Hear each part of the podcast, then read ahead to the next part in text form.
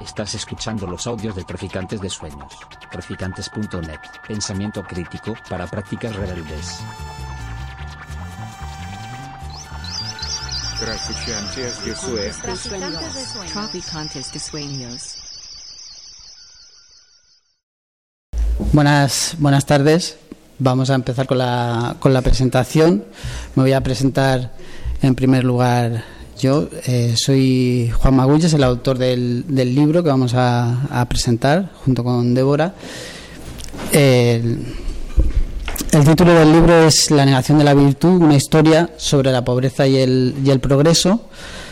Y bueno, yo soy sociólogo, mi formación es en, en sociología. Soy, he, he sido profesor en, en, un par de universidades, en la de Alicante y ahora en la, de, en la Universidad de La Rioja.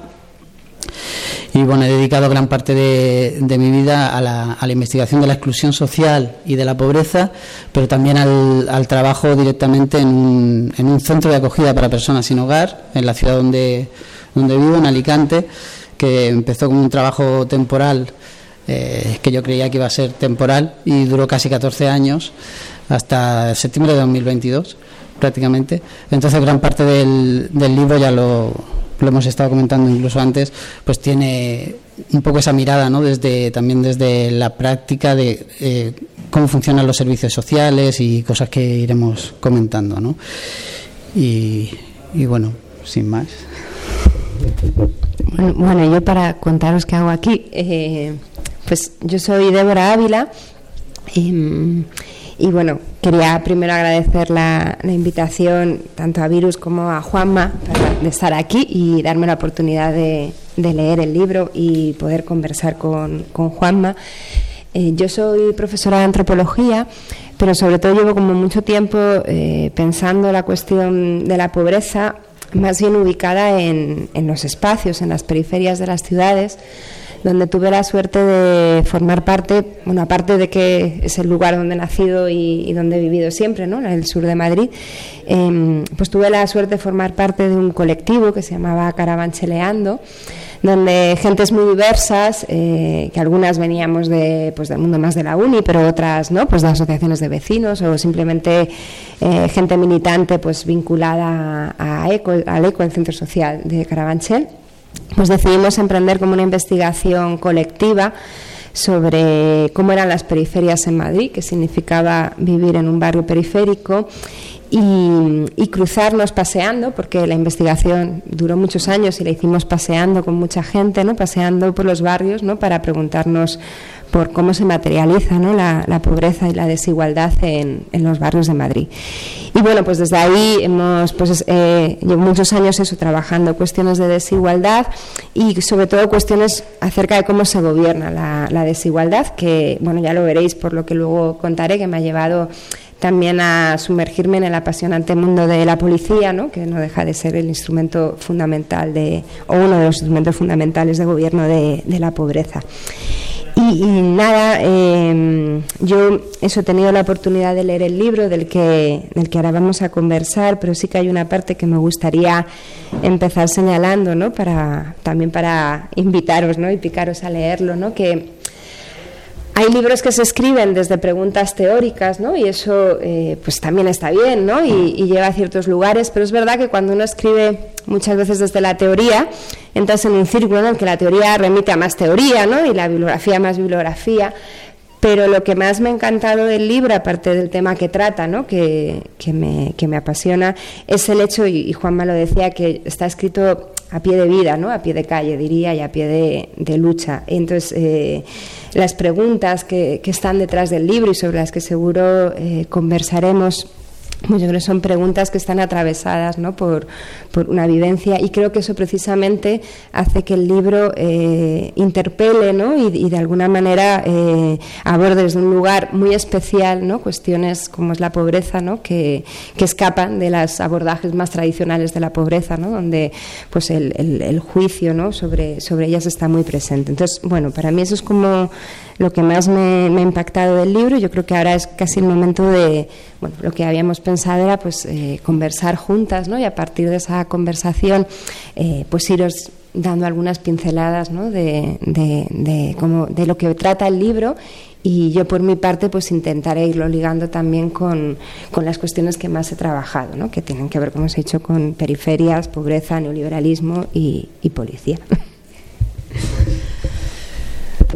Bueno, pues una de las, de las preguntas o de los, de los temas que surgieron a la hora de plantear este, este diálogo con, con Débora, que desde que se lo propuso Virus, le agradezco mucho que, que haya prestado su tiempo, que haya leído el libro y que hayamos podido conversar antes sobre, sobre lo que íbamos a dialogar aquí. Una de las primeras cosas que, que apareció era eh, la importancia de entender eh, la política no solo como generación de riqueza, no solo la idea de eh, cómo nuestras sociedades avanzan en una supuesta línea de progreso, en la consecución de cada vez mejoras materiales, ¿no? sino también en un gobierno de la pobreza y fundamentalmente en un gobierno de la pobreza. Por eso el, libro es, el subtítulo es una historia sobre la pobreza y el progreso porque desde mi punto de vista están muy ligadas. Es decir, por eso se llama la negación de la virtud, es decir, la pobreza siempre ha constituido la contracara de ese proceso de modernización, centralización del poder y desarrollo de las llamadas fuerzas productivas, que al mismo tiempo son fuerzas destructivas de mundos comunitarios, de espacios que acaban convertidos en marginalidades o en periferias. Entonces a mí me interesaba leer esa, esa, ese relato del progreso, me interesaba leerlo desde cuáles son las ideas que cada sociedad se hace sobre la pobreza que hay en, en su seno cómo justifica sus virtudes a partir del reflejo ¿no? en un espejo invertido de lo que no son esas virtudes, ¿no?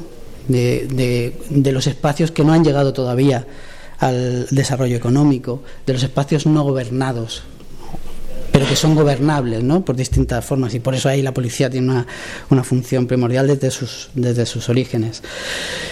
El, al principio del, libro introduzco un, empieza con una cuestión casi personal que incluía al principio eh, hablando de cosas que sucedían en mi, en mi barrio, en la ciudad donde, donde yo vivía.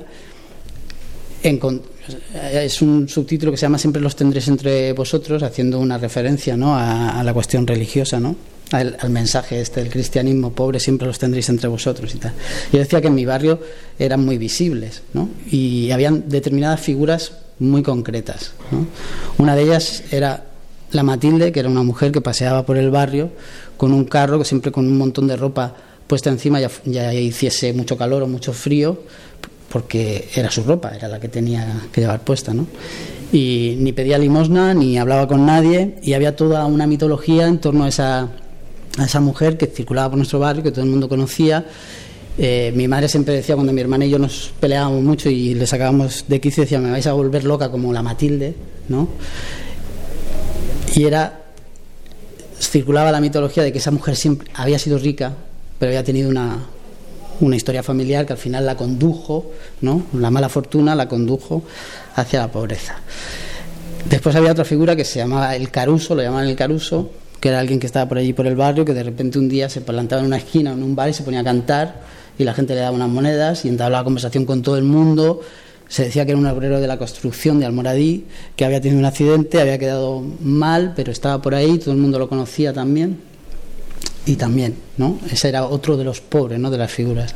Y finalmente había un cajero del Banco eh, Hispanoamericano, que había estado 25 años ahí, de un, de, de día para otro dejó su puesto y acabó vendiendo castañas a, pocos metros del banco y recogiendo chatarra por ahí, ¿no? Eh, Ramón el de las castañas lo llamaban, ¿no? Y era otro tipo de pobreza, ¿no? Entonces, eh, mi madre cuando se refería a ellos, ¿no? Decía, del Ramón de las castañas, este es un pobre hombre, ¿no? La Matilde es, es, es pobre pero está loca, ¿no?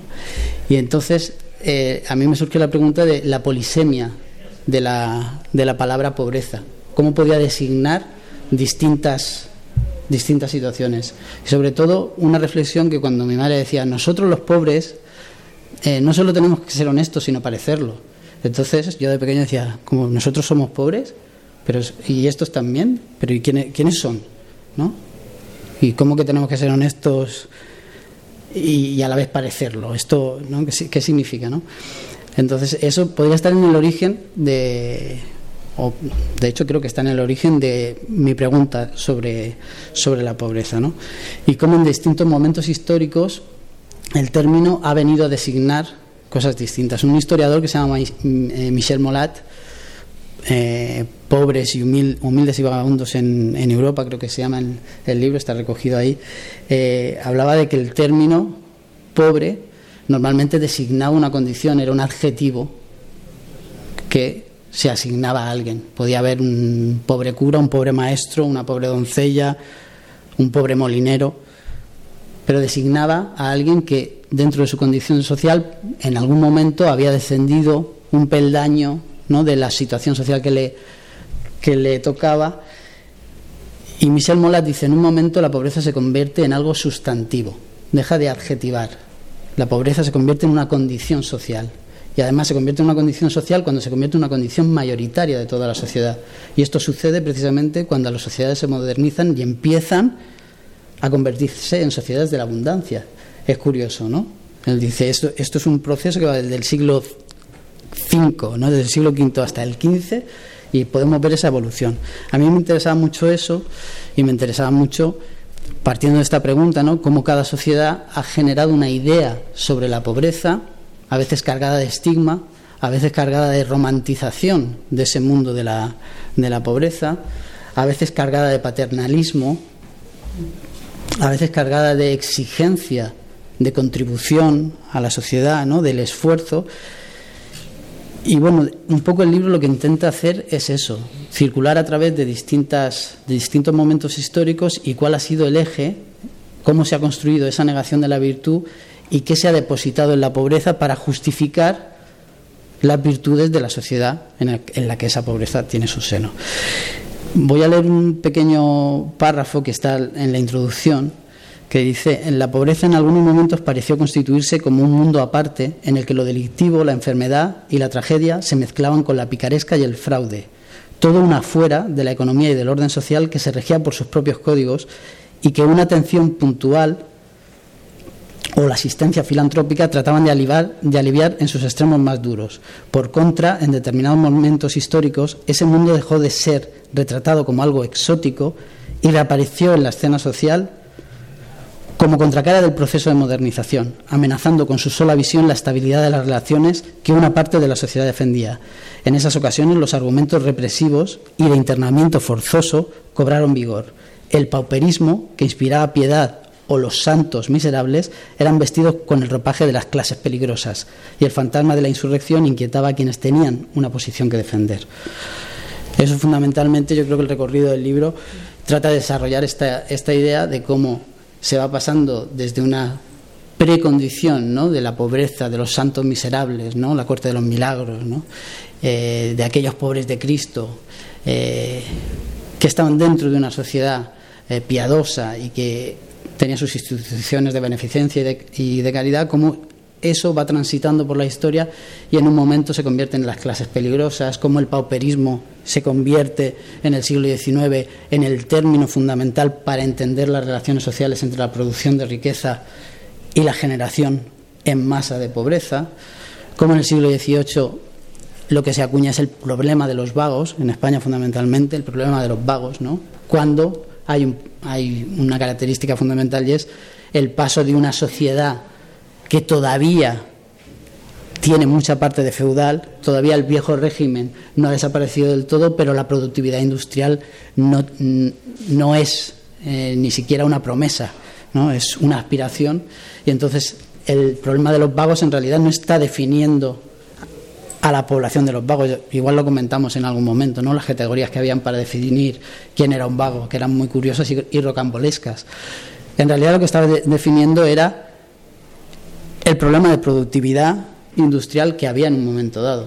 Entonces, al leer eh, esa historia de la pobreza a contracara, em, eso me permite eh, empezar a ver cómo en nuestros días también se justifica cuáles son los argumentos que justifican la desigualdad, que justifican la pobreza, la miseria extrema, adornando con las contravirtudes de la sociedad a, estas, a estos grupos más marginales o periféricos. Eso era uno de los primeros puntos. ¿no?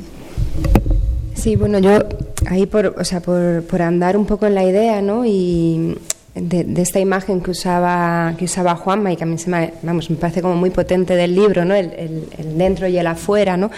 Es insistir mucho en esta idea que a veces yo creo que, tenemos, ¿no? Un poco de sentido común, ¿no? Como que hay un gobierno de la sociedad, ¿no? Que, que gobierna para, hacia el progreso, ¿no? Y, genera unas externalidades, ¿no? Que, que puede ser la pobreza, a las que se contiene, ¿no? De alguna manera.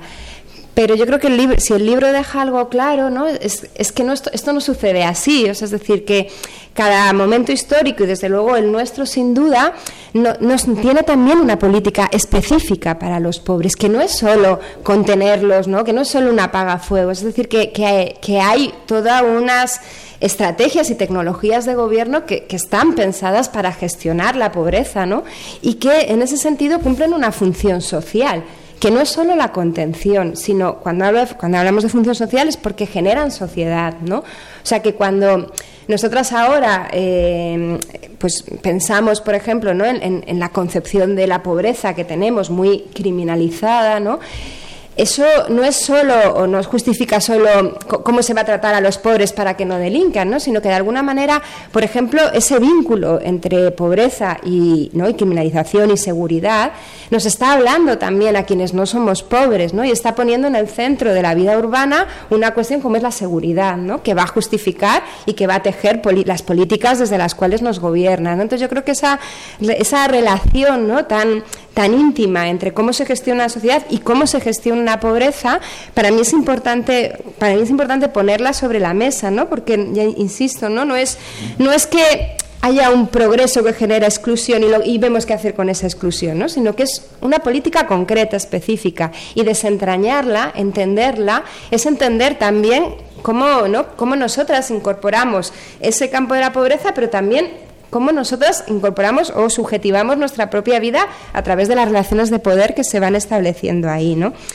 Y en ese sentido, eh, pues ahí me vais a perdonar, nos vais a perdonar, bueno, sobre todo a mí, porque como me falta esta perspectiva histórica que Juanma desarrolla en el libro, como que me llevo la conversación todo el rato al, al presente, ¿no? Eh, porque lo otro, pues yo he aprendido muchísimo, pero desconozco, o sea que reconozco mi desconocimiento absoluto, ¿no? De, de, momentos más históricos, ¿no? Pero eh, sí que le proponía a Juanma, ¿no? Que, que si pensamos en, en, cómo son las políticas eh, para pobres hoy en el neoliberalismo, ¿no? Que nos, que nos, eh, bueno, ¿no? que nos que nos imbuye, pues es interesante ¿no? plantearnos exactamente qué políticas concretas de gestión de la pobreza desarrolla el modelo neoliberal, ¿no?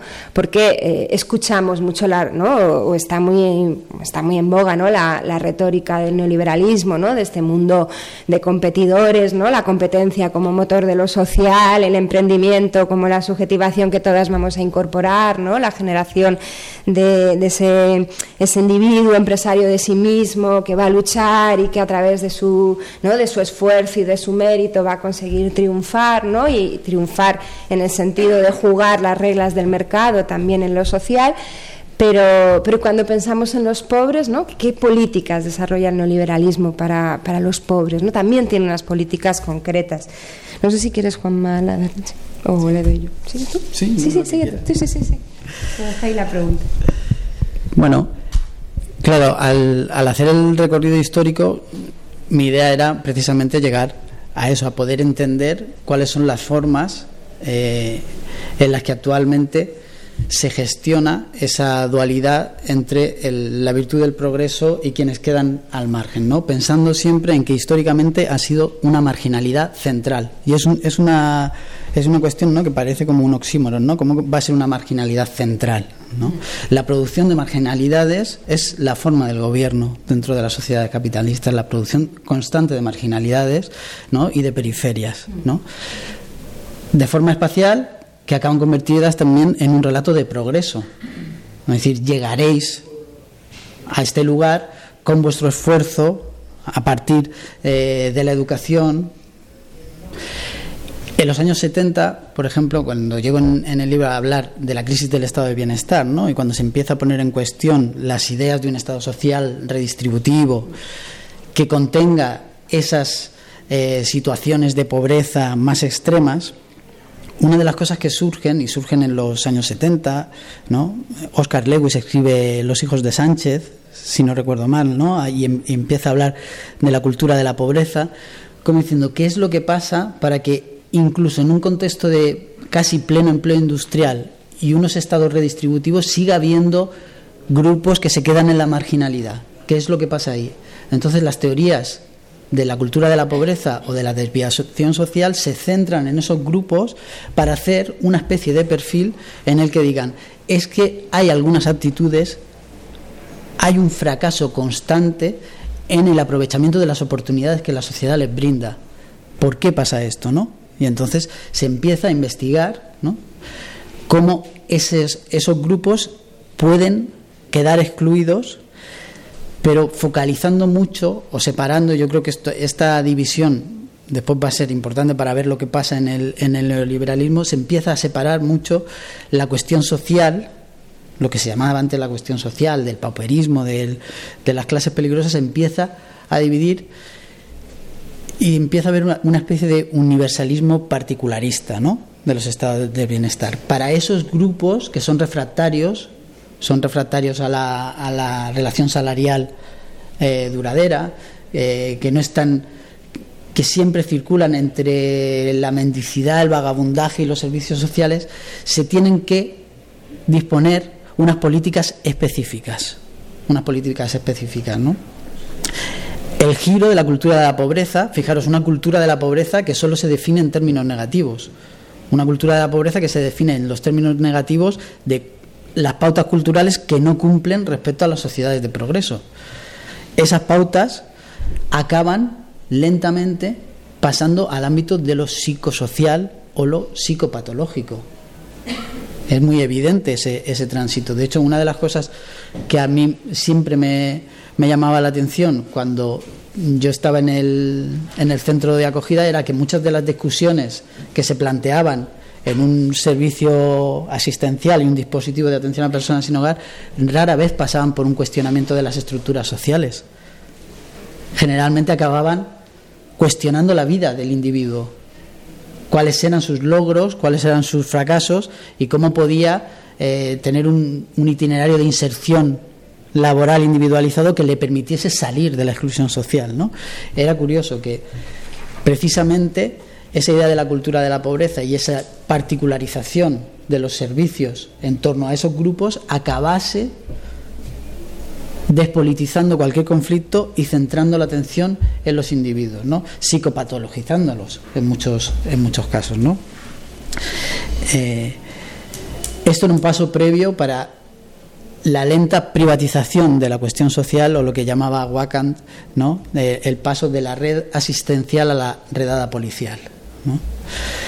Es un, sutil paso que se empieza a dar en los años 70 y 80, al mismo tiempo que se van desmantelando muchos de esos dispositivos de atención universal o de redistribución y empieza a surgir un tratamiento de, la pobreza que, claro, históricamente, al, al verlo en retrospectiva, no es tan novedoso. Quiero decir, hay, hay, un historiador que se llama Bronislav Jereme, que tiene un libro que se llama La piedad y la horca, donde dice, en Europa, a lo largo de los siglos, se ha utilizado la piedad o la horca para para el gobierno de la pobreza indistintamente. A veces se han dado al mismo tiempo y forman parte de una dialéctica.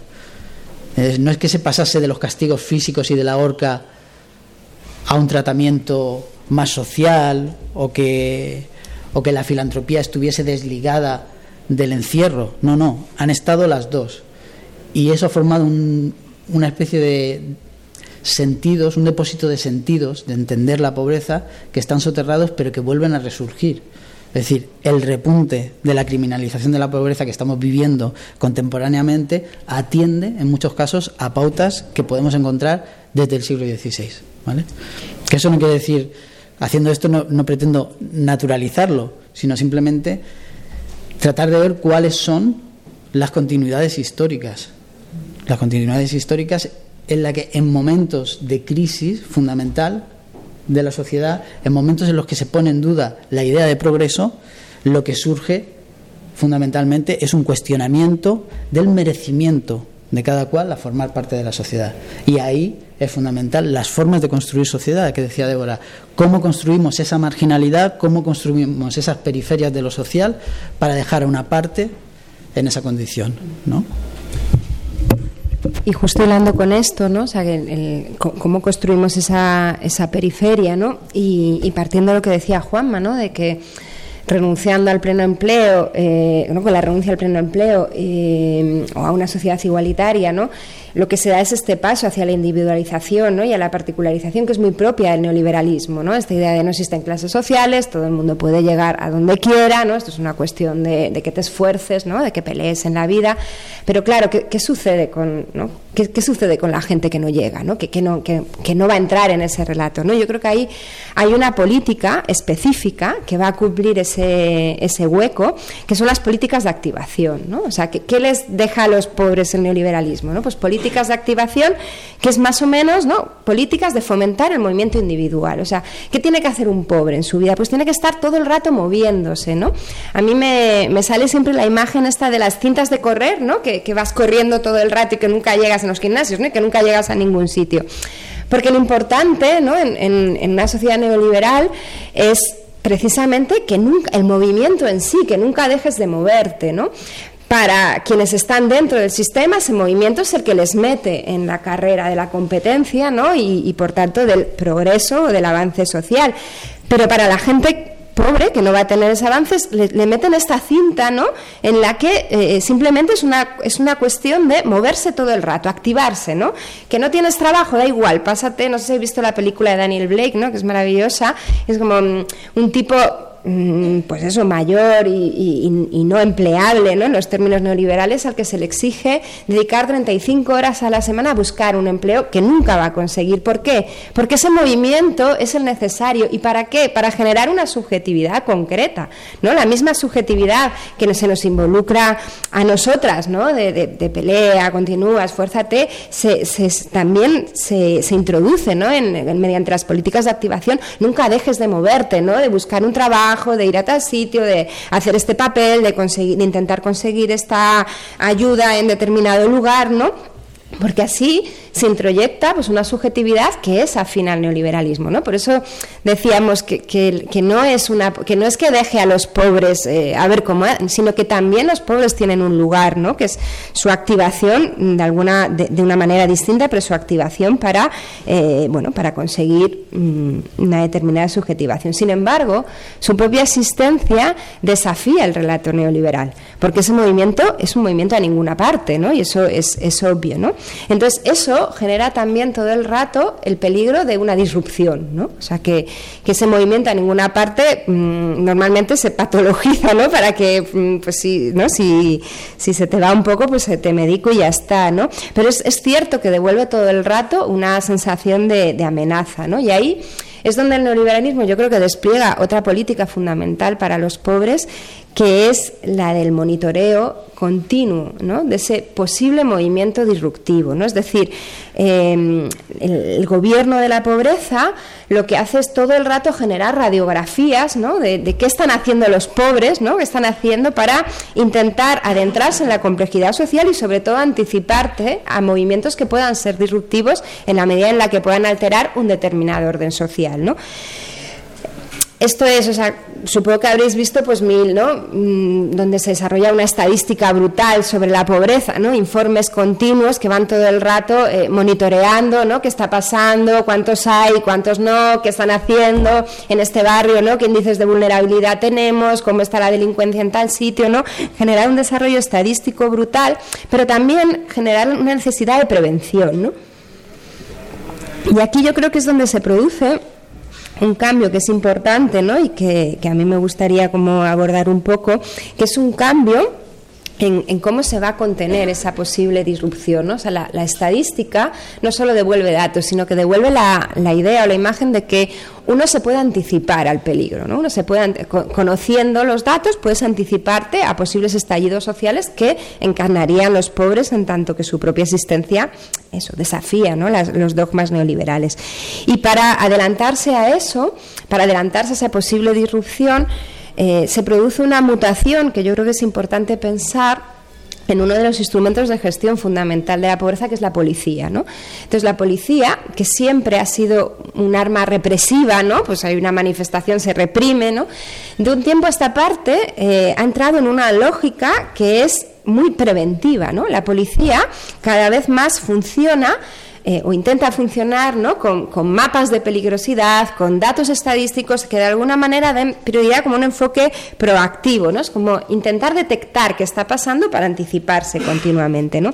Y eso ha llevado a una transformación de la policía que hace que eh, cada vez necesite estar más en el cotidiano, ¿no? más en nuestras calles, pero también más en espacios donde antes no nos imaginaríamos que la policía podría estar, en centros de mayores, en institutos, en mesas vecinales, ¿no? porque necesita estar en continuo eh, contacto, ¿no? sobre todo en los barrios periféricos, necesita estar en continuo contacto con esos lugares de pobreza donde pueden pasar cosas ¿no? para anticiparse. Y en ese necesitar estar en continuo contacto, eh, ha hecho una mutación también de sus formas, que es una policía como que aparentemente es más amable, nosotras a veces la llamamos una policía que se trabajo socializa, es decir, que coge muchas veces las formas de un trabajador social, ¿no? De hecho hay agentes mediadores, ¿no? agentes tutores, ¿no? Agentes eh, agentes comunitarios, ¿no? que es toda la terminología del trabajo social, para precisamente penetrar cada vez más en esos espacios cotidianos de lo social, ¿no? de los barrios, las plazas, los institutos, los, las redes vecinales, ¿no? y poder anticiparse ¿no? continuamente al, al peligro. Pero eh, lo que os decía, ¿no? con esta, lo que hablábamos al principio, ¿no? como la gestión de la pobreza nos define a nosotras mismas, ¿no? Esto lo que hace todo el rato es que va marcando a determinadas personas, ¿no? Las que están todo el rato monitorizadas, ¿no? Y nos devuelve una idea continua de que la pobreza es una cuestión de seguridad. ¿no? Porque al final, si, ¿no? si lo, que, lo que hay para los pobres es policía, ¿no? Parece que al final lo que estamos hablando, ¿no? Es que la desigualdad, en el fondo, lo que necesita es más policía, ¿no? Es una cuestión de, de tenerlas controladas vía policial, ¿no? Y eso que, ¿no? comentaba antes, eso no, solo genera entre la gente pobre, pues imaginaros, ¿no? un marcaje continuo, ¿no? Una, un, llevar un policía persiguiendo en tus espacios, sino que también a nosotros nos genera un relato, ¿no? O sea, los pobres son gente peligrosa, pero también nos genera un relato de la ciudad, ¿no? Queremos vivir en ciudades seguras, ¿no? Entonces, cuando hablamos de, cómo imaginamos un barrio mejor, ¿no? Pues imaginamos un barrio seguro, ¿no?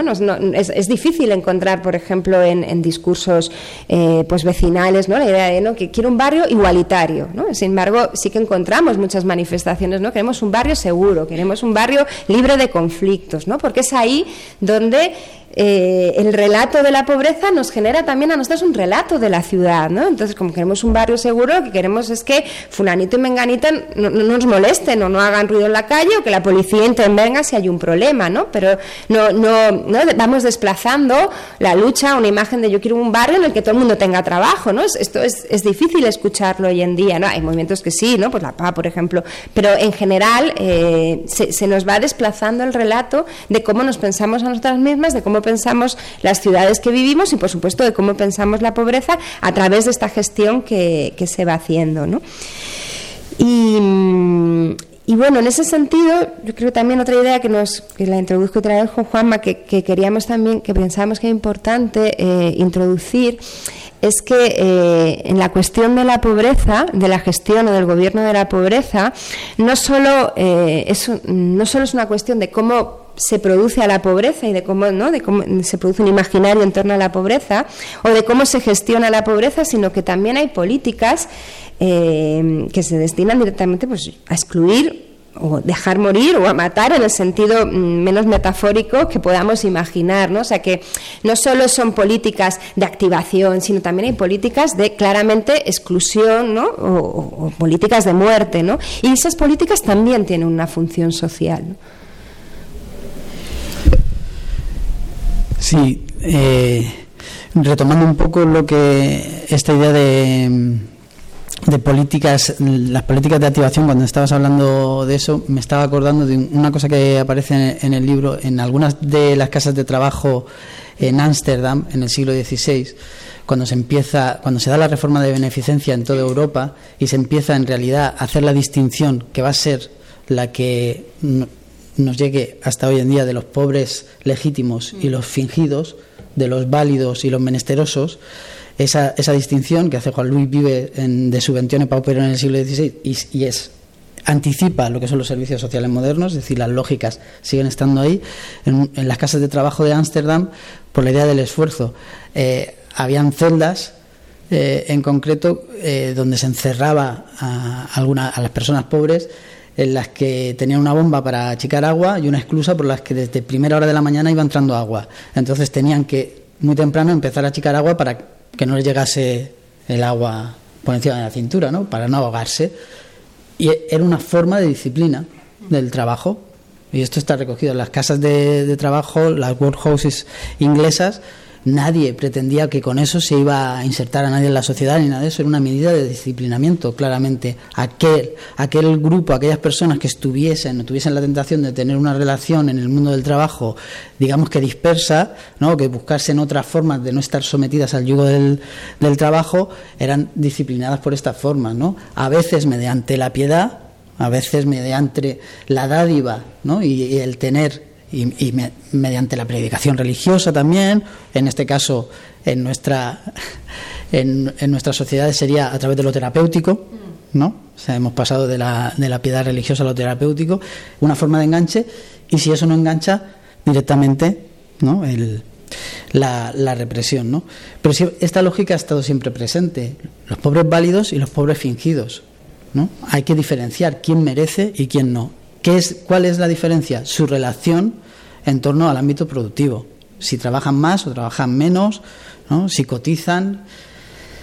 Y eso genera una respuesta a nivel de sociedad, quién merece y quién no merece ¿no? La, asistencia social. ¿no? Por eso la, la función de, de policía, ¿no? lo que se llamaba función de policía en el, desde el siglo XVI en adelante, la función de policía era la de los alguaciles de pobres, que era ir buscando a, a ver quién andaba menesteroso para ir, por ahí para llevarlo a una leva o al ejército, o a una fábrica real o a galeras, a los trabajos forzados. ¿no? La función de policía se entendía así. Eh, en, en, Valencia había un, la figura tenía un nombre muy bonito que se llamaba Fermamosus, ¿no? Afirmamozos, ¿no? Si se encontraba por ahí uno suelto, a este lo afirmamos, ¿no? Y lo metemos.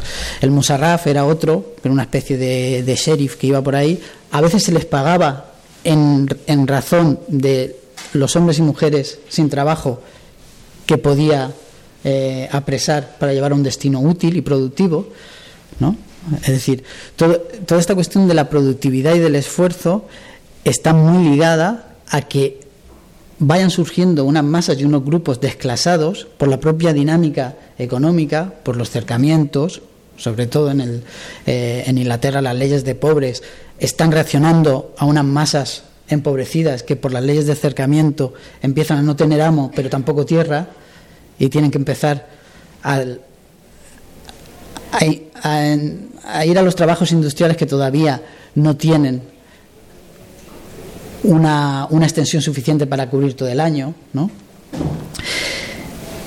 Todo esto eh, hace que la, la, policía, lo que, lo que decía Débora, de que la, la policía se convierte, o en, o en, estos momentos está tomando un, un cariz más cercano al trabajo social, casi parece que está volviendo a sus, a sus orígenes. ¿no? En, en esa vuelta está volviendo a sus orígenes. Yo siempre, siempre digo que actualmente eh, el trabajo social hace trabajo policial de despacho y la policía hace trabajo social armado, ¿no? que es una confluencia, ¿no? que leyendo los trabajos de, de Débora decía, bueno, es que esto es lo que, lo que he visto, eh, cómo se iba transformando ¿no? los lugares donde yo trabajaba, ¿no? esa, esa doble vertiente de la piedad y la horca que siempre estaban funcionando al mismo tiempo. ¿no?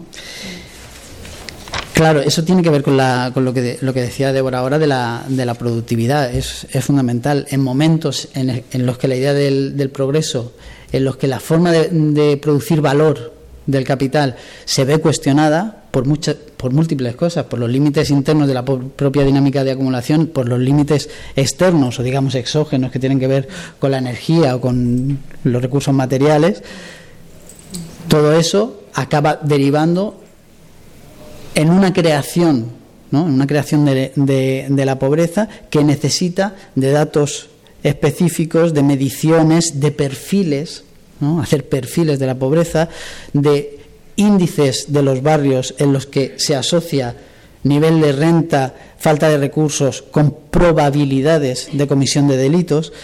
todo esto nos está hablando de una forma del gobierno de, la pobreza eh, que al mismo tiempo es neoliberal, es muy moderna y muy antigua. Al mismo tiempo es muy moderna y, muy antigua. Nos está remitiendo a formas que desde el siglo XVI, o por lo menos eso es lo que trato de relatar en el libro, son continuidades que nos deberían hacer pensar un poco en esta idea de, progreso. En realidad, el libro lo que al final lo que va haciendo es cuestionar esa idea de progreso cuando lo que tenemos es una dialéctica constante entre quienes se quedan fuera, quienes se quedan dentro y cuáles son las formas de inclusión y las formas de, exclusión.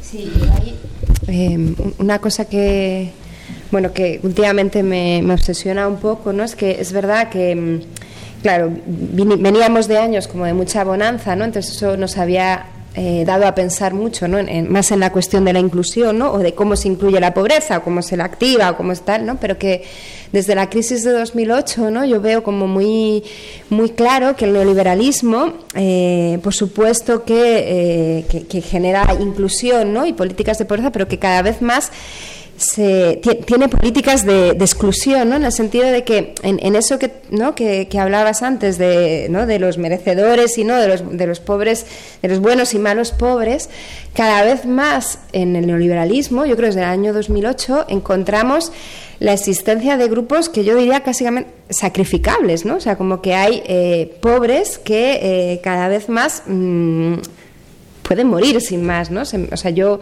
lo pienso mucho en, en, términos de, por ejemplo, ¿no? de la exclusión sanitaria en, en, bueno, en nuestro país, pero en Madrid especialmente, ¿no? Como eh, hay determinadas franjas de población que se han quedado fuera del sistema sanitario y que, y que mueren por eso, ¿no? Y, eso, eh, ¿no? O sea, como el neoliberalismo avanza en su producción de sociedad, pero también avanza en una cuestión más de muerte, ¿no? De, de, desmantelamiento salvaje, donde hay una parte de la pobreza que sí va a entrar en las políticas de activación y otra parte que va a morir sin más, ¿no? O sea, y que va a morir, ya digo, en el sentido más literal. Y eso, de nuevo, también es productivo, ¿no? En el sentido de que, por ejemplo, si pensamos en el sistema sanitario, el hecho de que haya personas que han sido excluidas, ¿no? cambia nuestro marco de pensamiento, ¿no? hasta hace unos años nos vivíamos con la idea de que la sanidad pues era para todas y era universal, ¿no?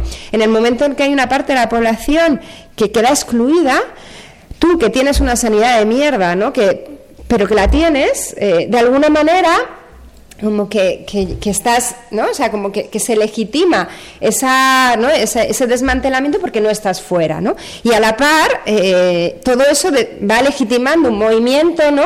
Hacia la privatización, ¿no? Que es como, bueno, y, si, y como hay gente que se puede quedar fuera y yo no quiero estar en el límite, pues me lo pago, ¿no? Y, si, y ahora, después de la pandemia, yo ya, ¿no? No, no que en mí de la estupefación, cuando hay no solo la sanidad privada, sino yo ahora empiezo a escuchar la, la privada privada, ¿no? Que es que ya no tienes una aseguradora, sino que directamente pagas a tocateja al médico, aunque tengas tu aseguradora, ¿no? Como que que dejar morir a gente genera un nuevo marco de pensamiento. O sea, lo que pretendo como transmitir es que los excluidos, incluso esa, ¿no? Esas, esos malos pobres a los que le tocaba horca o lo que. no Da igual, también tiene una función eso, ¿no? Y no es solo eliminarlos del mapa, sino que también es producir, transformar, ¿no? Cambiar las coordenadas de pensamiento y que ahora podamos pensar una sanidad en la que hay gente fuera. Y como hay gente fuera, pues yo me tengo que cuidar a mí misma de no estar fuera, ¿no? Como que hasta en su exclusión más salvaje, ¿no?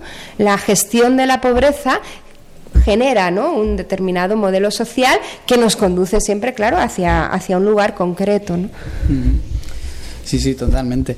En, una de las cosas que, que, digo en el libro es que eh, la idea de la erradicación, de la erradicación de la pobreza y de la lucha contra la pobreza, ¿no? que en principio nos puede sonar muy bien, siempre se ha convertido en una lucha contra el pobre concreto.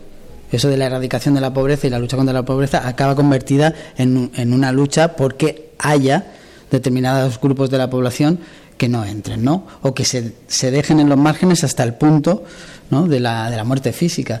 eh, como estuve mucho tiempo trabajando con personas sin hogar, mm, leía muchas, muchas cosas que salían y del ámbito médico salían algunas interesantes que, por ejemplo, decían que mm, el cúmulo de, de, efectos adversos que tenía estar en la calle, por ejemplo, hacían que las personas sin hogar a los 50 años ya pudiesen biológicamente tener 65 o 70 y que ¿por qué no podían acceder a los servicios de las personas de mayores de 65 años? Que sería lo lógico. Es decir, desde un punto de vista médico, esas personas acumulaban efectos adversos sobre la salud que estaban más allá ¿no? de lo. Pero es, es una población. En España puede representar el 0,01 de la población, pero tiene un, un papel simbólico tan importante en la producción de esa otra sociedad virtuosa, caritativa, paternalista, ¿no? que después hace incluso reportajes de ah, no sé cuántos días viviendo en la calle y hmm. tal, pero que es, claro, es muy, es muy fuerte, ¿no? Cómo se produce esto. Yo mm, recuerdo una reunión de personas que trabajan en el, en el tercer sector, a las que en principio se les presupone una capacidad eh, reflexiva un poco más allá, ¿no? De, hablando de la posibilidad de coger viviendas de un patronato municipal que estaban vacías o que se alquilaban a los Erasmus, que era un poco así como contradictorio.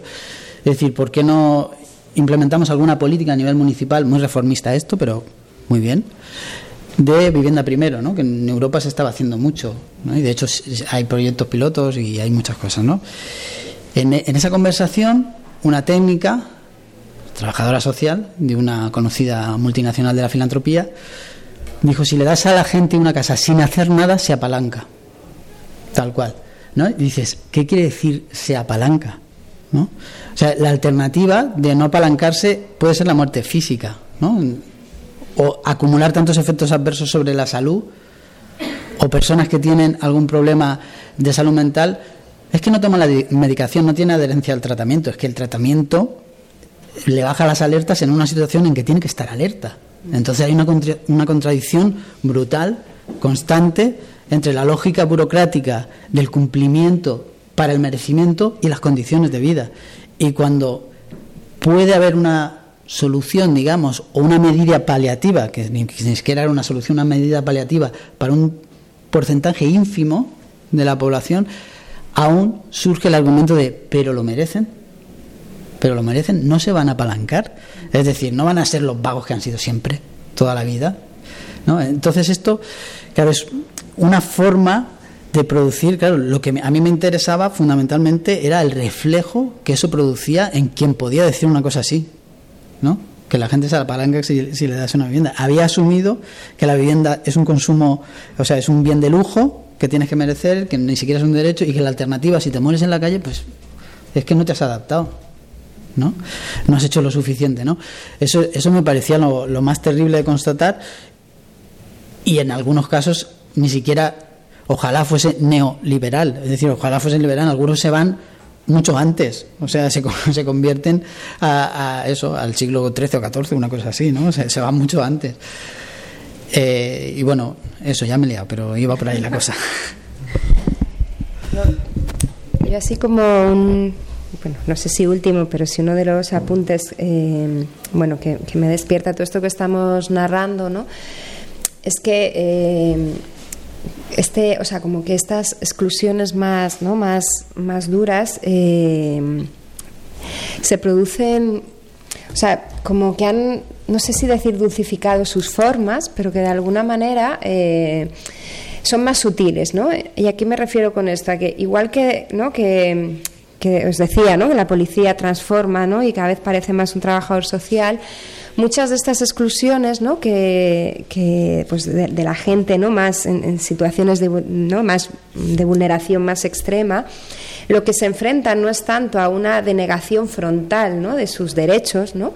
Eh, ¿no? Pues yo qué sé, pues no, es que tú no tienes derecho a una casa o es que tú no tienes derecho a, ¿no? pues a la asistencia sanitaria, ¿no? sino que eh, se enfrentan sobre todo a, una, a un entramado burocrático y esto eh, que denega, deniega los derechos pero por una vía muy sutil. ¿no? Em, o sea, no, sé, a ver si soy como capaz de ordenar un poco la, la idea para hacerla corta, ¿no? Como que em, cuando, pues eso, las personas eh, pues, pues, sin hogar o las personas sin, sin papeles, ¿no? las personas en, en condiciones más precarias eh, intentan acceder a sus derechos, la exclusión a la que se ven eh, abocadas, ¿no? esta, esta, esta población sacrificable, ¿no? tiene mucho que ver con no hay citas en extranjería o es imposible conseguirlas en un tiempo lógico o si quieres acceder a, pues a una renta mínima, ¿no? al salario mínimo vital, eh, vas a tener que enfrentarte a, una mm, maraña de requisitos que muy difícilmente ni tú vas a poder entender siquiera, ¿no? porque hay trope mil normativas que van cambiando, incluso la persona que te acompaña, si es que consigues a alguien que te acompaña, tampoco va a ser capaz de, de comprenderla bien, porque una normativa que ahora existía luego resulta que es otra, porque el plazo que tienes para entregar un papel se solapa con el plazo que se ya ha extinguido del otro papel que entregaste, ¿no? O sea, es una cantidad de trámites ¿no? y de trabas administrativas ¿no? a las que se va enfrentando eh, la población que hacen que todas estas denegaciones ¿no? para ser compatibles con una supuesta sociedad de derechos, pues se hagan vía administrativa. ¿no? Yo creo que es un poco el, el papel que cada vez cumple más el, el, Estado en ese sentido. Le comentaba a, a Juan antes de entrar ¿no? que hace poco en las oficinas de tramitación eh, de extranjería que hay en, en, Madrid, donde, por ejemplo, la población extranjera tiene que ir para eh, solicitar la asistencia eh, sanitaria, han empezado a pedirles, que por ley la tienen reconocida, si pueden eh, certificar que llevan más de tres meses empadronadas, ¿no? pues han empezado a pedir un papel que, eh, les exigen es que acrediten que son sin papeles. Y ese papel se lo tiene que dar la policía. Entonces estás pidiendo a un sin papeles que vaya a una comisaría y le diga a la gente, mire, yo soy sin papeles, lo puede acreditar, de paso me da de alta, me genera la orden de expulsión y me mete en el CIE. ¿no? Entonces, ¿le están denegando la asistencia sanitaria? No, hay oficinas de tramitación donde puedes asistir. Ahora, si traes el papel de la policía, que diga que eres un sin papeles. Un sin papeles vaya a una comisaría a pedir ese papel, nunca. ¿no? Entonces, esa es la vía eh, donde, la, ¿no? donde la, la burocracia, donde el desarrollo normativo del Estado está cada vez cumpliendo más una función que hace, ¿no? Con, y me, resonaba mucho por, la, por, lo que subyace a la obra de Juanma, ¿no? esa, esa, cuestión de la virtud, que hace que no tengamos que cuestionarnos, ¿no? o sea, que, que, el sacrificio de la población, de determinada población, no nos, no nos toque porque no tengamos que cuestionarnos, ¿no? porque no hay una política de muerte dura que diga aquí no hay asistencia sanitaria, ¿no? sino sí, puedes pedirla, sigue esto y a ver si lo consigues. ¿no? Hay una carrera de obstáculos brutal, pero eso nos permite coexistir ¿no? en una sociedad de derechos hecho, ¿no? sin escandalizarnos demasiado, ¿no? Supongo que eso, pues tú habrás visto, ¿no? Y, mm, millones de situaciones en, en, tu trabajo, ¿no? Y que además, mm, pues eso, y si no, pues es una cuestión de salud mental y todo solucionado, ¿no? Que es el saco donde se mete con todos los problemas, ¿no? Entonces, bueno, me, me parecía como algo que, ¿no? Como también a poner sobre la mesa a la hora de, pensar la pobreza, que es este papel, ¿no? De, la burocracia, que, que justo Sara Mesa, que es quien prologa el libro, pues eh, tiene un, libro maravilloso, no os habéis leído, se llama Silencio Administrativo, donde refleja ¿no? toda esta locura de una manera eh, magistral. ¿no? Entonces, bueno, como que, que, me parecía una cosa también importante a, a pensar. Yo, por, por añadir una, una, cosa sobre la cuestión de la, de la burocracia, ¿no? y como en, el libro recojo un, a un autor alemán que se llama Klaus Hofe, que escribió un libro que se llama Contradicciones en el estado del bienestar y él decía cómo puede ser que el aumento sin precedentes de una burocracia de la asistencia social vaya correlativa con no solo eh, el mantenimiento de, las situaciones de desigualdad y pobreza, sino que en algunas incluso se empeoran, aunque por muchos recursos que inviertas. Pero es que es, esos recursos no están destinados dentro de las sociedades capitalistas. La gestión de la pobreza nunca está destinada a eliminar o a erradicar la pobreza. En ningún caso. Está en hacerla tolerable y en ejemplificar a quienes se consideran al margen de esas dinámicas o a quienes quieren estar a salvo de esas dinámicas. Eso es eh, algo fundamental y la burocracia funciona en ese sentido, no para facilitar la vida ni claro, una cosa es la bueno, es lo que se decía, ¿no? Tú dame una ley que sobre el papel diga que tú tienes derecho a todo esto y yo desarrollaré las normativas para que no se cumpla jamás. Un historiador, eh, Sergio Bologna, en un libro que se llama eh, Nazismo, y clase obrera, hablaba de un estudio que se hizo en Hamburgo, en la República de Weimar, sobre los servicios sociales, cómo estaban funcionando antes del ascenso del Partido Nacional Socialista eh, y siendo una forma de registro y control de quién merecía determinadas subvenciones a nivel municipal, a nivel eh, estatal, y cómo la mayoría del personal fue confirmado en sus puestos por el Partido Nacional Socialista. Las mismas formas de entrevista, inquisición sobre las condiciones de vida funcionaron perfectamente para determinar los subsidios o para mandar ¿no? enfermos mentales, asociales, ¿no? Es decir, esa forma de reclutamiento para el matadero tiene continuidades con nuestra... Cuando yo digo esto es un poco...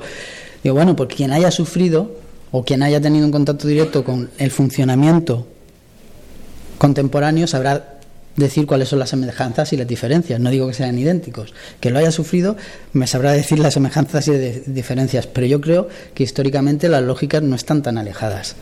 Siguen estando muy cerca. ¿no? Ese reclutamiento en el que en un momento hay una parte de la población que es prescindible, que ya no es reinsertable, que ya no se puede eh, reincorporar al mercado de, trabajo, ¿no? O, que ya no tiene derecho. Eso cada vez es, más obvio. Hay un efecto que se habla mucho, ¿no? Cuando hablo con gente de trabajo social y tal, que hablan del efecto Mateo, ¿no?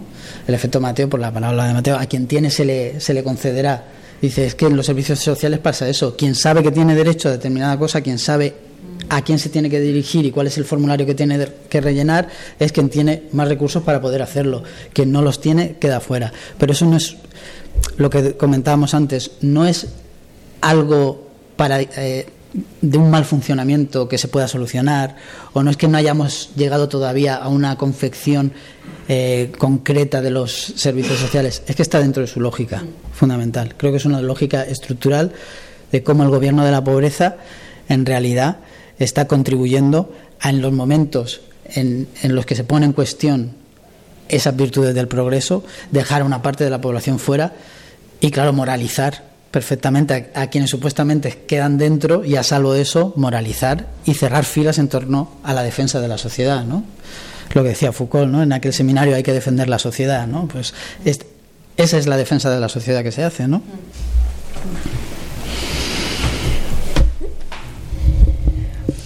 Bueno, no sé si hemos logrado entre los dos hacer así un, recorrido ¿no? de, sobre cómo se gobierna la pobreza, sobre cómo, cómo pensar la pobreza ¿no? y sobre cómo eh, construir sociedad a partir de la pobreza. Eh, pero vamos a confiar que sí, y si no, tenéis el libro de Juanma para profundizar. Sí queríamos cerrar con una reflexión ¿no? que, que compartiros eh, para la que voy a empezar leyendo también un fragmentito del libro. Eh, dice, es un dato, algo dado, que no tiene relación aparente con un proceso de desposesión histórico. Para el Estado, la pobreza es una variable económica, para la beneficencia, una condición moral, para la sociedad, un lastre, y para los propios pobres, una injusticia o una fatalidad que otros pueden merecer, pero no ellos. Para las teorías revolucionarias, la condición necesaria en la formación de una nueva clase que heredará el mundo.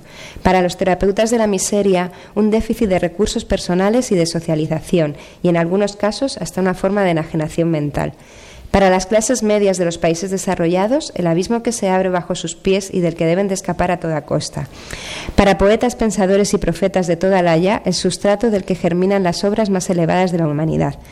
Para sociólogos y reformadores, un campo de estudio que, no que ya no está de moda, pero que puede volver a estarlo.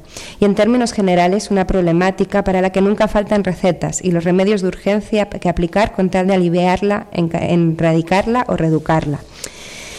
Yo cuando leí este fragmento, además eh, yo que soy investigadora ¿no? y, que, y, que, y que siempre me ha tensionado mucho pensar justo la pobreza como un campo de estudio, me surgía una reflexión ¿no? que compartía con, con Juanma que es eh, cómo miramos a la pobreza, ¿no? más allá de cómo la, cómo la miramos nosotras en general, ¿no? a la pobreza. Cómo a veces eh, volcamos en ella una mirada, pues, ¿no? como pesimista, ¿no? De ahí estaban los pobres que, bueno, ¿no? Que, que, o sea, que ahí están los pobres en los barrios, ¿no? Que son de generación, reggaetón y, ¿no? y, cervezas en las calles a veces volcamos una mirada melancólica, ¿no? Ahí en los barrios donde todavía existe la clase, ¿no? Y la pureza proletaria, a ver si la redescubrimos, ¿no? Y, encarrilan por fin la revolución donde a veces volcamos también una mirada idealizadora, ¿no? En los barrios están los vínculos comunitarios, ¿no? Los pobres todavía eh, van a, ¿no? Pues eh, tienen esa, esa forma de sociedad otra que escapa, ¿no? De los mimbres del neoliberalismo. Pero en el fondo eh, son miradas que siempre son externas ¿no? a, la pobreza, ¿no? que siempre la miran desde fuera y no es que quiera contraponer la idea de que a la pobreza hay que mirarla desde dentro, o sea, no se trata para mí de ganar puntos de autenticidad de quién puede hablar sobre la pobreza, si ¿no? los de fuera, el Estado, la beneficencia, los terapeutas o los sociólogos o la gente de dentro, pero sí que creo que todas las miradas ¿no? que de alguna manera Juanma desentraña en, en su libro, a mí me resultan espinosas, no porque provengan de fuera, sino porque eh, comparten todas una falta de sensibilidad ¿no? absoluta hacia lo que es la pobreza. ¿no? Y en ese sentido creo que eh, hacen falta miradas que sean capaces de intentar comprender la pobreza suspendiendo el juicio moral, ¿no? Amplificando la sensibilidad y la escucha para hacerse cargo de que eh, la pobreza no puede construirse sino desde una ambivalencia. ¿no? Los pobres no son ni los salvadores del mundo ni esos sujetos eh, ¿no? a los que mandara la horca, es una ambivalencia eh, ¿no? enorme la que, la, que, la que atraviesa la pobreza y solo con una sensibilidad eh, no moralizante seríamos capaces de comprenderla. Incluso ¿no? Eh, un amigo, Amador Fernández Adater, me decía una vez, ¿qué pasaría si en lugar de preguntarnos por la pobreza, ¿no? las pobres ¿no? Nos miraran a nosotros y, se preguntaran por nosotras, qué verían de nosotras, ¿no? porque siempre estamos mirando hacia ellos, ¿no? ¿qué pasaría si las pobres, la periferia, nos miraran a nosotras? ¿no? ¿Qué respuestas habría? Y creo que solo desde, esa, desde ese doble diálogo, ¿no? desde una escucha sensible y desde unas miradas ¿no? de, de la pobreza que pudieran mirar al resto de la sociedad y pudiéramos escuchar lo que tienen que decir, podríamos construir ¿no? un otro relato ¿no? de la pobreza que no, que no partiera de estos lugares ¿no? Que, no, que no dejan de ser los lugares de gobierno que demasiadas veces compramos sin darnos cuenta.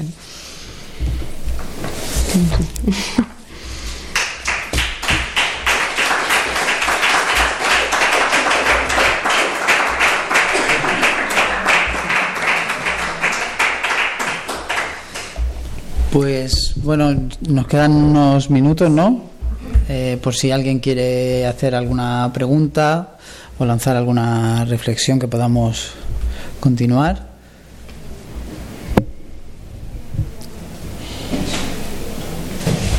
Te voy a pasar el micro, que es un poco rollo, pero como lo grabamos, pues así. A ver.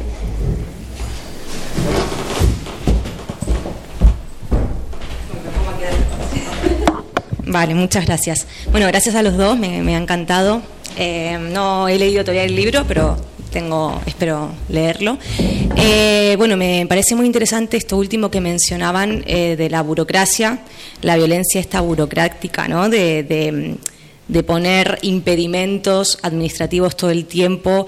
y me parece importante, sobre todo, qué opinan ¿no? con respecto no solamente a poner esas trabas, que es una forma de violencia, sino a cómo eso va agotando a la gente y la desmoviliza ¿no? completamente.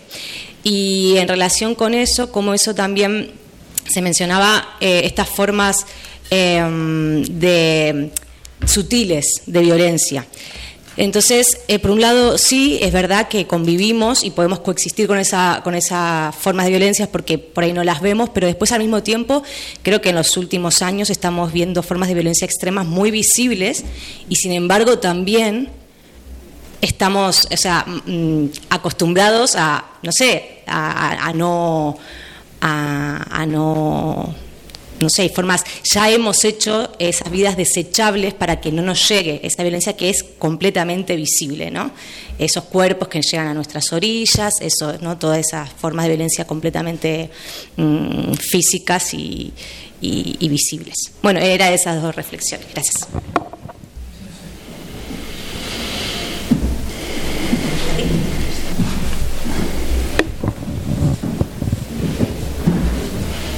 ¿Cómo hacemos? Recogemos varias. ¿Recogemos dos o tres? Sí, eh, en la Agenda 2030 eh, sale una de las cosas que es acabar con la pobreza ¿no? como objetivo. Pero ese, ese objetivo está más enfocado a política exterior o, o tenéis constancia de que se mueva dentro de los propios países que la, que la promueven.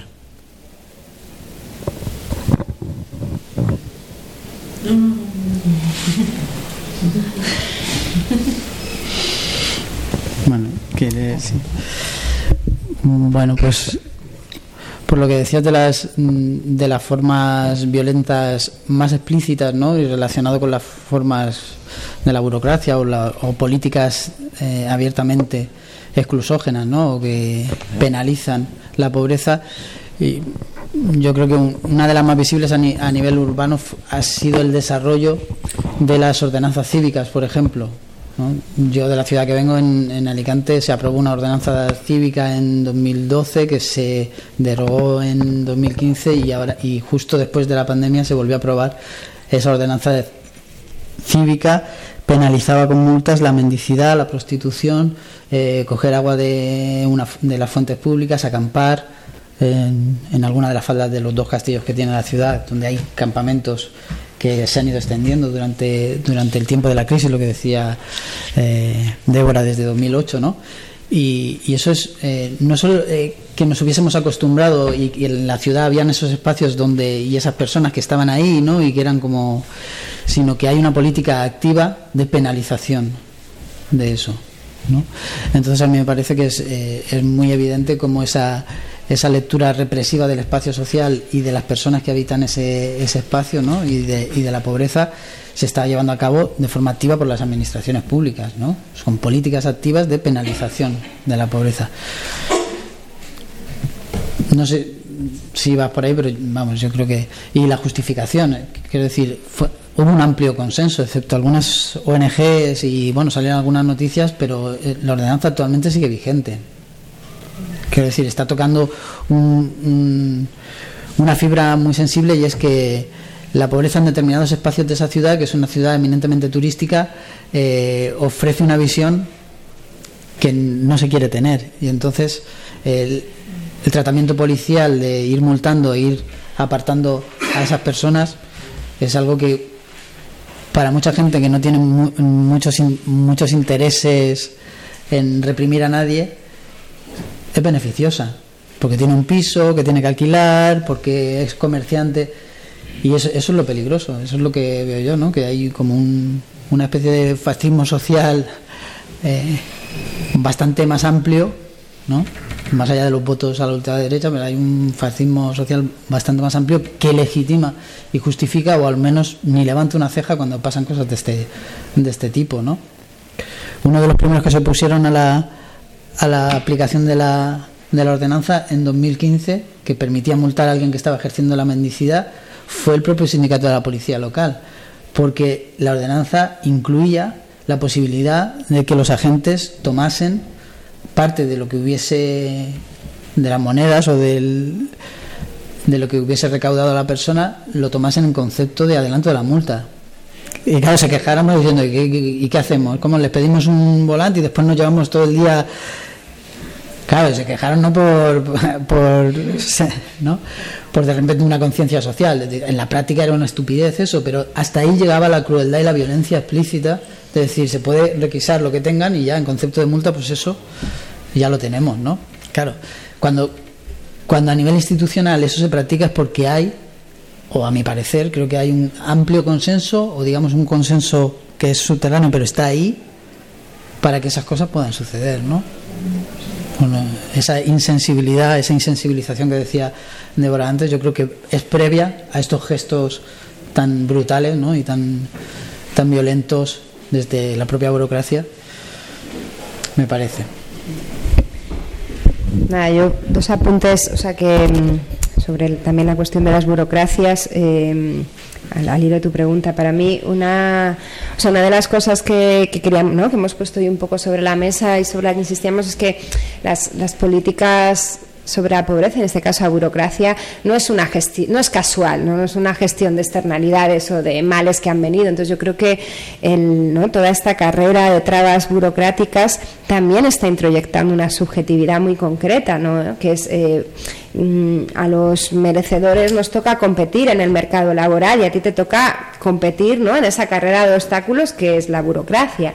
Y si al final no conseguiste la ayuda, fue porque no hiciste lo suficiente, fue ¿no? lo que decía Juanma, porque, porque no la merecías. ¿no? Entonces, de alguna manera, claro que eh, introduce agotamiento, introduce desmovilización, sin duda, porque el problema, ¿no? yo creo que colectivos eh, que yo admiro mucho, ¿no? como por ejemplo Remi, tu derecho, ¿no? pues son de los pocos que han podido poner sobre la mesa la cuestión no es que la renta mínima es un derecho, ¿no? Pero porque lo que lo que una persona que va a servicios sociales o que lo que lo que se le devuelve al final es, bueno, es que no, no, entregaste ese papel a tiempo y ese papel era tu responsabilidad haberlo entregado, ¿no? Entonces, claro que están también generando una subjetivación, ¿no? La carrera en la cinta no es solo para buscar trabajo, también es para pelear con la burocracia y luego estar siempre alerta, ¿no? Son políticas del propio neoliberalismo, ¿no? Y que nosotros convivimos con ellas y con las vertientes más duras, claro, porque entre otras cosas el neoliberalismo lo que ha generado es una fragmentación social brutal, ¿no? O sea, mm, cada vez habitamos mundos que son absolutamente intransitivos, ¿no? tú vives en tu casa, en, una manzana más o menos cerrada, estás con gente más o menos de tu estrato social, los coles cada vez están más segregados, con lo cual, pues tus peques no se van a cruzar necesariamente, entonces, claro, todo esa, ¿no? El otro es el competidor, entonces todo eso ha generado una fragmentación social que hace que no tengamos esos puntos de encuentro con el otro, ¿no? Entonces, eso claro que nos insensibiliza porque al final, ¿no? No es lo mismo bueno, lo otro es una imagen en, la tela a la que nos hemos habituado, si tuviéramos contacto con esas personas, ¿no? Pues, pero, no, pues Juanma lo explicaba muy bien, al final en Sin Hogar, que ese es el que la policía va acorralando, aquí no, que se te ve fuera, a otro sitio, ¿no? Entonces, son mundos tan intransitivos que eso nos genera una, ¿no? pues una desafección absoluta, yo creo, ¿no? que solo, pues muchas veces con compañeras que, en las que hemos pues eso, militado en espacios más mestizos, decíamos, es que al final lo más revolucionario es buscar lugares de encuentro entre posiciones, ¿no? Eh, entre personas que no estaríamos predestinadas a encontrarnos, ¿no? porque quizá en esos roces es donde surgen la posibilidad de entendernos y de dejarnos afectar, ¿no? En el sentido más íntimo por, por lo que al otro le sucede, ¿no? Y con respecto a la Agenda 2030, yo quería eh, leer simplemente dos eh, frases de, de Juanma de su libro, ¿no? Es uno, la continuidad y la absoluta relación entre pobreza y riqueza, ¿no? Es decir, cómo vamos a... O sea, la, la, la pobreza es fruto de la riqueza. Entonces, mm, ¿cómo va a haber una política de erradicación? Una política de erradicación de la pobreza sería una política de erradicación del sistema económico en el que nos movemos, ¿no? Entonces, ojalá hubiera gobiernos que lo pusieran en agenda, pero dudo mucho, ¿no? Que eso esté detrás de quienes han redactado la Agenda 2030, ¿no? Y otra que me parece fundamental, otra frase de Juanma, dice, muchas veces la lucha contra la pobreza se convierte a menudo en una guerra contra los pobres, ¿no? Y yo creo que, efectivamente, esas políticas, ¿no? De hay que erradicar la pobreza cada vez más en nuestra sociedad están generando una guerra contra los pobres, ¿no? a la que aludíamos antes, ¿no? como esa población sacrificable que, puede morir. ¿no? Entonces, yo creo que, bueno, por, ahí iría mi interpretación de la Agenda 2030.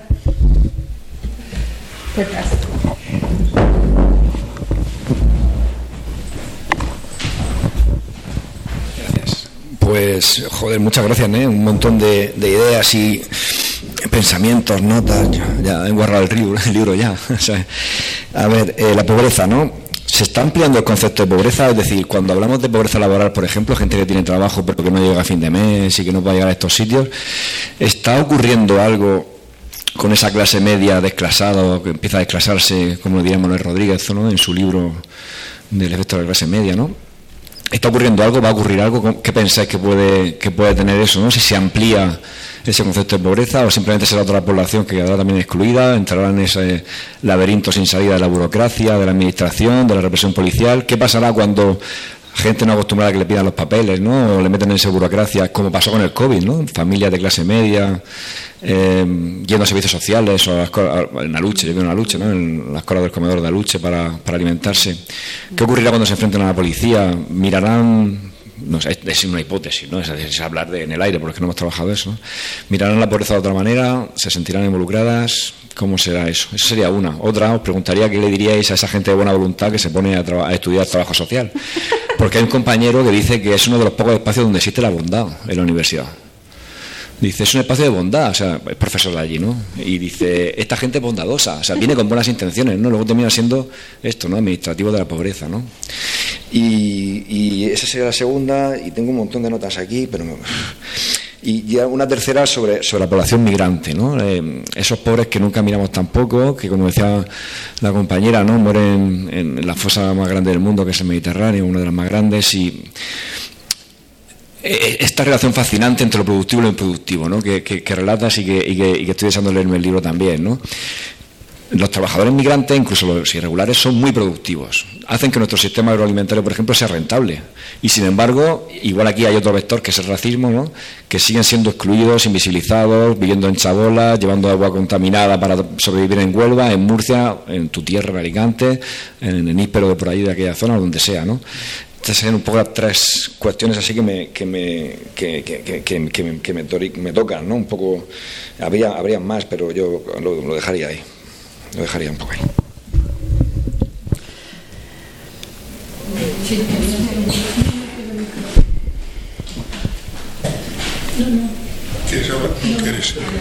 Bueno, bueno, yo quería comentar, eh, yo creo que criminalizar la pobreza no solo se está criminalizando a personas, eh, ya también estamos en la moda de criminalizar sociedades. Y pongo el ejemplo, a raíz de las elecciones argentinas el, domingo pasado, una amiga me pasó un texto del Washington Post, decía que era apócrifo el texto, yo creo que sería un editorial, y venía a decir como que el problema de la sociedad argentina, joder, es que sí, bueno, se quejan de esto y del otro, pero que están enamorados de la pobreza que llevan 40, 50 años, desde que empezaron allí las políticas neoliberales en el 76, pues, pues que están enamorados de la pobreza, que, que realmente en términos psicoanalíticos gozan con ella, ¿no? podríamos decir. Tienen esa tendencia hacia la pulsión de muerte. Entonces, eso también lo vimos aquí en Europa en el 2015, cuando, cuando se aplicaban los memorándums estos y se le aplicó, por ejemplo, el caso a Grecia, ¿no? O bueno, y estuvieron a punto de aplicárselo a, al resto de los PICs. Es decir, donde bueno, son, somos los países vagos, en el fondo amamos, gozamos con, con, esa pobreza, ¿no? Era, era un poco un comentario que quería decir, que, que la pobreza, que, que, bueno, pues que el, que el neoliberalismo ya también tiene la salida, como en este caso de, de decir, bueno, criminal quién es, es una sociedad entera. Vale, gracias. No, quería comentar que sí, me ha parecido muy bien, lo que pasa es que yo tengo aquí, de trabajar en el 22, y para mí, del 22 al 23, el cambio ha sido tan brutal que la cantidad de pobre en España, que es lo que conozco, ha aumentado, y esto se está negando. Entonces, claro, esta pobreza antes del 20, sí, entiendo todo, pero después, como que esto ya no se puede cuajar, porque los que vienen en, los que vienen en pateras vienen organizados por la Unión Europea, esto está organizado. Aquí de lo que se trata es de, de despoblar Europa y que haya un cambio. Lo que pasa que esto es como el tema tabú que la gente no quiere ver, pero no hablo de España, hablo de toda Europa. Aquí de lo que se trata es que la élite tenga nuevos esclavos nuevos y los nacionales de todos los países, Francia, España, Inglaterra, la película que es mencionado, pasen a un segundo plano o a un tercero. Entonces, o sea, el tema es, creo, mucho, mucho más grave porque la pobreza va a estar repartida sin servicios sociales. A lo mejor los españoles, los alemanes o los franceses van a ser los monitorizados. Seremos los monitorizados, pero no por pobres, sino por nacionales. Y las subvenciones van a ir a los que vienen nuevos, no nos engañemos. Algo, otra cosa es que la gente diga que no, que la Agenda 2030, la Agenda 2030 no tiene ninguna intención de arreglar la pobreza ni en España ni en ningún país.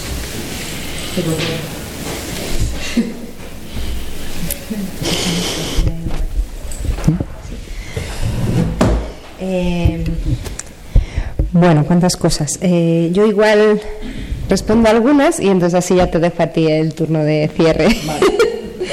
Em,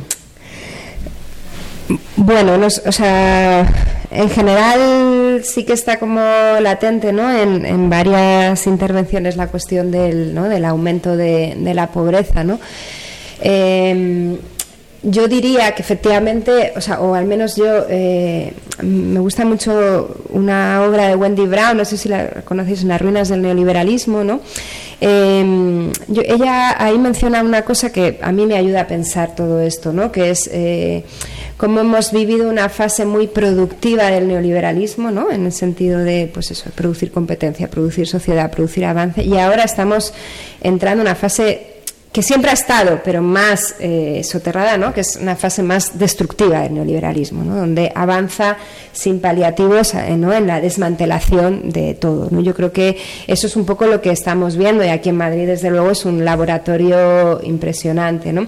Me cuesta pensar que vaya a haber ayudas para unos y para otros. Yo creo que avanzamos hacia un desmantelamiento de todo, ¿no? de todo el sistema eh, muy salvaje. ¿no? Y en ese sentido, es verdad que a mí se me abre un futuro desde luego como un abismo que, me sobrecoge, ¿no? Porque, porque digamos que, ¿no? que, lo, lo, poco que quedaba de él, ¿no? Pues del estado del bienestar avanza hacia un lugar claro, ¿no? Las, eh, las, o, incluso ¿no? la población migrante que cumple una función productiva, pero bueno, se modula y cuando no, da igual, ¿no? O sea, se, se queman, eh, ¿no? Se queman los, los, los, campamentos en las, ¿no? En donde están y, y, ya está, ¿no? O sea que, que siento que avanzamos hacia ese lugar, ¿no? Al que empezamos a asomarnos y para el que a mí por lo menos me faltan eh, coordenadas todavía para comprenderlo, pero sí que siento que avanzamos hacia un lugar eh, distinto, ¿no? Donde eh, se confía de alguna manera en el apoyo de la familia, ¿no? Como lo único que salvará y desde ahí yo me explico muchas veces el avance, ¿no? De lo neoconservador, ¿no? Como la familia como el único sostén de todo esto, pero sí que creo que asistimos a ese momento, ¿no? De devastación donde eh, lo, afrontamos además eh, con una fractura social muy fuerte, ¿no? Donde, eh, porque momentos de devastación ha habido, ¿no? Pero cuando uno piensa en los años 50, pero existía un tejido social fuerte que ahí estaba, ¿no? Para reivindicar, pues yo qué sé, ¿no? Pues los barrios, ¿no? Entonces ahora lo afrontamos desde una, desde una, eso, ¿no? Desde, una fragmentación social, una fractura social y una subjetivación, ¿no? De, la desconfianza en el otro, del otro como competidor, ¿no? Que también aquí se ha puesto sobre la mesa, ¿no? que, yo creo que, hace que los lugares sean, bueno, que las expectativas sean como poco propicias. ¿no?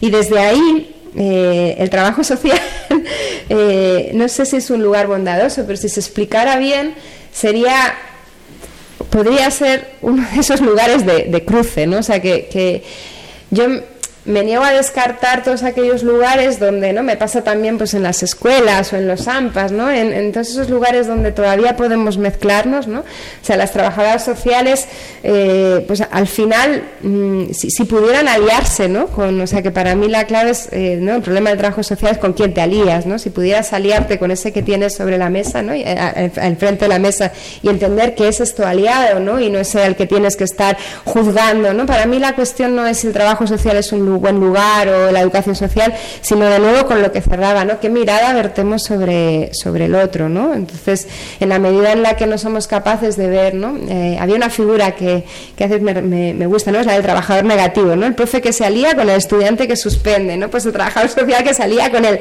con el más topenco de los pobres a los que atiende, ¿no? Pues eso sería para mí como, como el lugar hacia, hacia el que caminar. Y desde ahí, todos los lugares de cruce para mí son, son interesantes, ¿no? Porque propician ese cruce precisamente como antídoto ¿no? hacia, ese lugar al que siento que, nos acercamos ¿no? de tanta fractura social.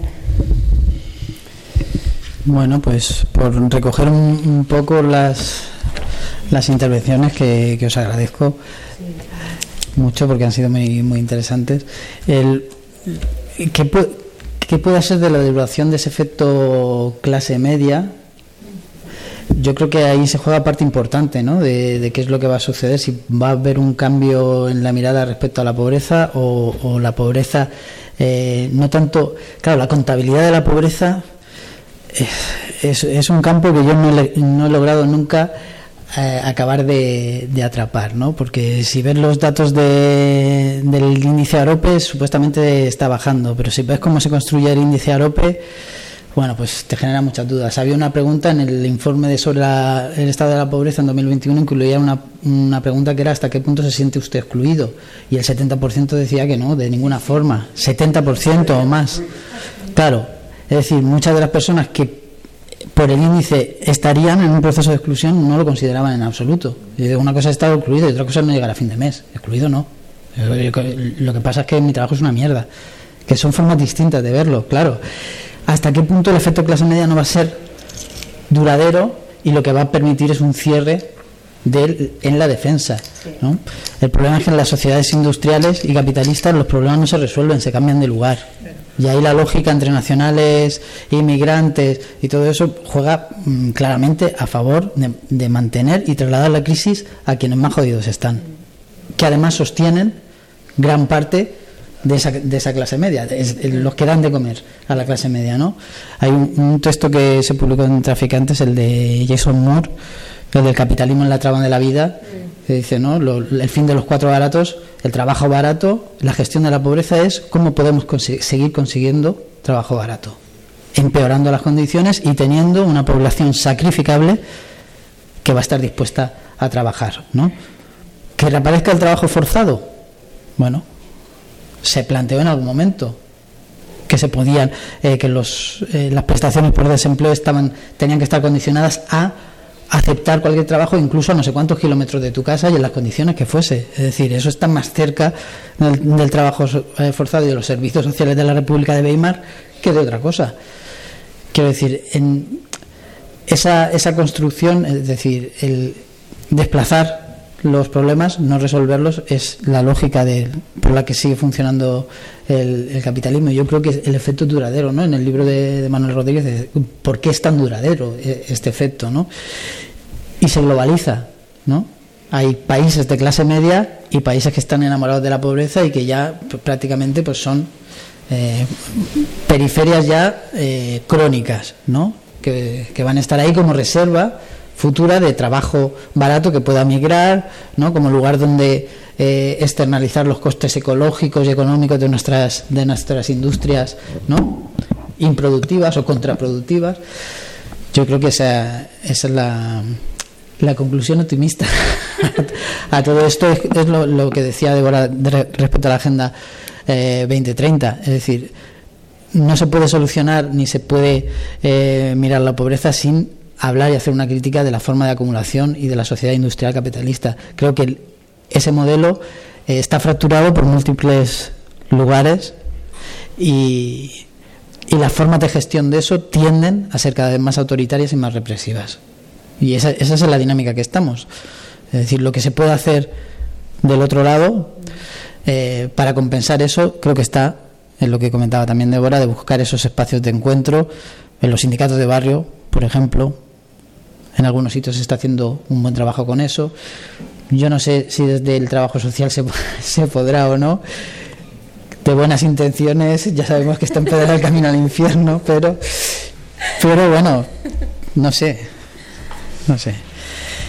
Bueno, pues Sí, estas, nuestras compañeras de traficantes nos ponen esta hora, ¿no? Sí, sí. Como a tope. es verdad, Sí. era la hora a tope. Pues nada, gracias por, por venir y por estar aquí.